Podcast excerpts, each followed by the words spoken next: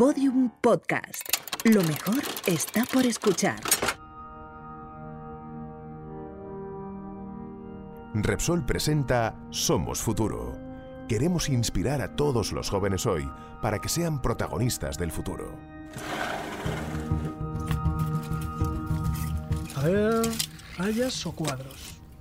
No, mejor una lisa. Aquí estoy, eligiendo qué camisa ponerme hoy. Sí, me quedo con la azul. Esta acción que realizamos todos los días y a priori tan sencilla tiene en realidad un trasfondo matemático. Como lo oyes, las matemáticas deciden el diseño de la ropa que llevas puesta. La ropa y la informática han estado unidas desde siempre. ¿Te suena el nombre de Ada Lovelace? Hija de Lord Byron, además de escritora y matemática, fue la creadora del primer algoritmo. Podríamos decir que fue la primera programadora de la historia. De hecho, quizás sí te suene el lenguaje ADA, un lenguaje de programación orientado a objetos. ADA se usa principalmente en entornos en los que se necesita una gran seguridad, como la defensa, la aeronáutica o la gestión del tráfico aéreo. Pues bien, Ada Lovelace se inspiró en el telar de Jacquard para crear los primeros algoritmos. Pero no solo ella unió tecnología con moda, la NASA, sí, la NASA, está trabajando en unos calcetines poco convencionales. ¿Quieres saber qué tiene que ver la ropa que llevas puesta con la ciencia y la carrera espacial? Vamos a descubrir junto a una matemática muy flamenca por qué todo lo que llevamos puesto se ha hecho con números. Clara, ¿te presentas? Hola, soy Clara Grima y veo matemáticas en todo lo que nos rodea. También detrás del traje de flamenca que me pongo para ir a la feria, porque yo soy matemática y sevillana. Clara, matemática como yo. Es un hecho que por muy rápidos que seamos calculando, los ordenadores nos dan mil vueltas. Pero en lo que aún no nos pueden sustituir es en intuición. Y dirás, ¿para qué queremos enseñar intuición a un ordenador? Esa intuición geométrica que le enseñamos al ordenador o a tu teléfono móvil, puede usarla para indicarte dónde está la pizzería más cercana, para crear unos gráficos que quitan el hipo para tus videojuegos o para diseñar un traje de flamenca o de fallera sin desperdiciar mucha tela, que no se pierda ni un lunar. Yo no estoy muy seguro de que pudiera lanzarme a la costura, pero sí que sé que sin unas buenas medidas del cuerpo para trasladar al diseño de las piezas del patrón, no hay por dónde avanzar. Línea de pecho, contorno de sisa. El reto más difícil al que se enfrentan las matemáticas en la costura es colocar las piezas de papel del patrón sobre el tejido de forma que se desperdicie la menor cantidad posible de tela. Mi abuela a este proceso de colocar el patrón sobre la tela de forma óptima lo llamaba tasmear, que es una palabra portuguesa preciosa. Seguro que también les suena a algunos amigos andaluces y extremeños la cercanía, ya sabes. Esto que me cuentas lo podemos llevar a la práctica en casa o en un nivel usuario, pero cuando queremos hacerlo a nivel industrial no hay abuela que pueda tasmear todo esto. Por suerte, la ingeniería informática a través de la geometría computacional está ahí para automatizar y resolver la tarea. El problema de colocar las piezas de un patrón sobre un tejido aprovechando al máximo la tela es similar a un problema muy conocido y muy difícil relacionado con la computación, el problema de la mochila. ¿Cuál es el problema? Supongamos que vas a viajar en una compañía low cost y que tienes un peso máximo autorizado en cabina. Anda, Clara, ya veo que tienes la mochila preparada. Pero hay muchos objetos que te quieres llevar, algunos con pesos similares y otros con distintos pesos.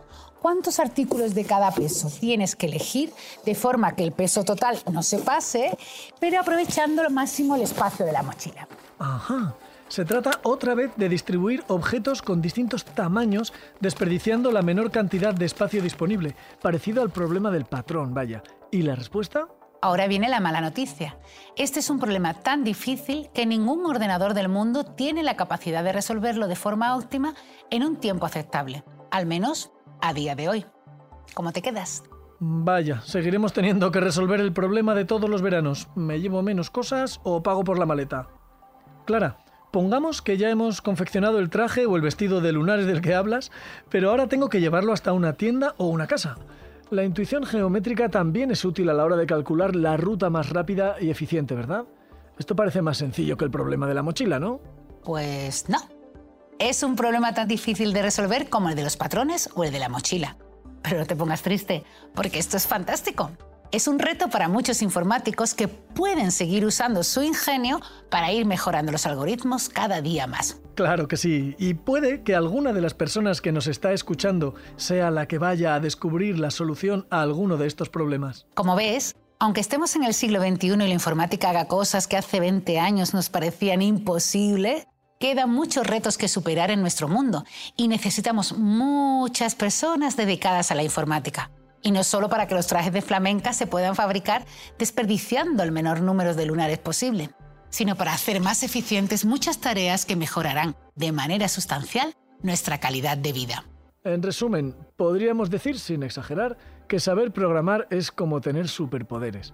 Y es uno de los trabajos que se dibujan punteros en la actualidad y que seguro es imprescindible en el futuro. Os dejo, que voy a hacerme un traje de flamenca, que sé la teoría pero me falta la práctica. Adiós, Clara.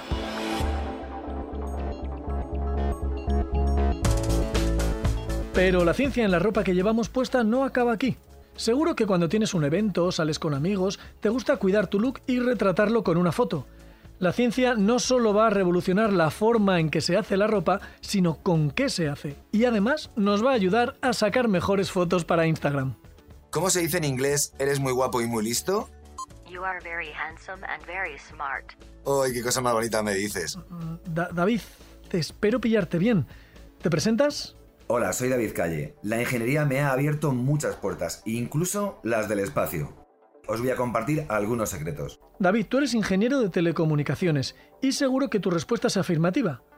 Pero si hace unos años me cuentan esto que acabo de ver, hablar al móvil y que lo traduzca al inglés, al alemán o al chino, no me lo creería pero hoy es una realidad. Y el primer paso se dio en 1975, gracias a una de las mayores colaboraciones en la exploración espacial, el proyecto Apollo-Soyuz.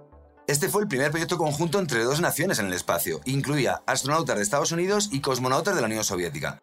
Hmm, vaya, hablamos de 1975. Desde luego hubiera dicho que esta tecnología era mucho más actual. Aunque claro, tiene todo el sentido, esta colaboración Apolo-Soyuz significaba un reto increíble a la hora de comunicarse. Para entenderse, los astronautas y los equipos tenían que traducir del ruso al inglés y viceversa. Y no solo las conversaciones entre personas, también miles de documentos, manuales técnicos, estudios, informes, documentos de formación, memes. ¿Memes? Bueno, quizás este último aún no estaba muy desarrollado, pero el reto en sí era titánico. ¿Y cuál fue la solución? Los ingenieros se pusieron a trabajar y desarrollaron Sistran 2, un sistema de traducción automática con una productividad entre 5 y 8 veces superior, atención, a la de un traductor humano. Fue el primer paso para el desarrollo de los potentes y modernos traductores simultáneos actuales. ¿Es o no es una flipada? Eh, igual hay que seguir investigando un poquito, ¿eh? En realidad he venido porque queremos saber todo alrededor de la ciencia en la ropa que llevamos puesta. ¿La ciencia espacial también investiga sobre este tema? Los ingenieros y físicos de la NASA también están investigando en un tema que me afecta mucho, porque si algo que no soporto es tener los pies fríos en invierno, bueno, o demasiado calientes en verano. Vamos, que soy de pies delicaditos, pero a mis pies les espera un futuro esperanzador gracias a estos investigadores y a una joven diseñadora barcelonesa que ha conseguido aplicar estos estudios para crear prendas que se adaptan al microclima de nuestro cuerpo. Es decir, en un futuro podríamos tener ropa hecha con los materiales con los que se realizan los trajes de astronauta. Pero ¿y qué pasa si tienes demasiado calor? Esta prenda la absorben y lo almacenan. ¿Y si tienes frío? Pues esta fibra térmica libera calor para que estés más a gusto. Además, se trata de ropa muy duradera con lo que podrás conservar tus calcetines durante años. Y hacer así también un consumo responsable. Todo son ventajas. Jamás hubiera pensado que detrás de unos calcetines pudiera haber un equipo de la NASA trabajando. Bueno, os dejo, que tengo aquí en el móvil unas fotos increíbles sobre Marte que quiero publicar en mi Instagram. Adiós, David. Hala, paranista. Bueno, ¿quién dijo que ser matemático era solo hacer cuentas?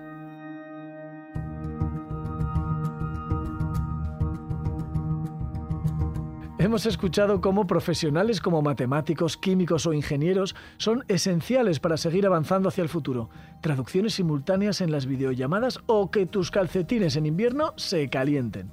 El mundo de las ciencias es infinito y el avance de la tecnología es capaz de cambiar vidas. Tú puedes ser protagonista de futuras historias. Solo tienes que empezar. Si conoces a alguien en edad de decidir qué estudiar, pásale este podcast. Queremos inspirar a todos los jóvenes hoy para que sean protagonistas del futuro. No te pierdas cada semana un nuevo episodio de Somos Futuro.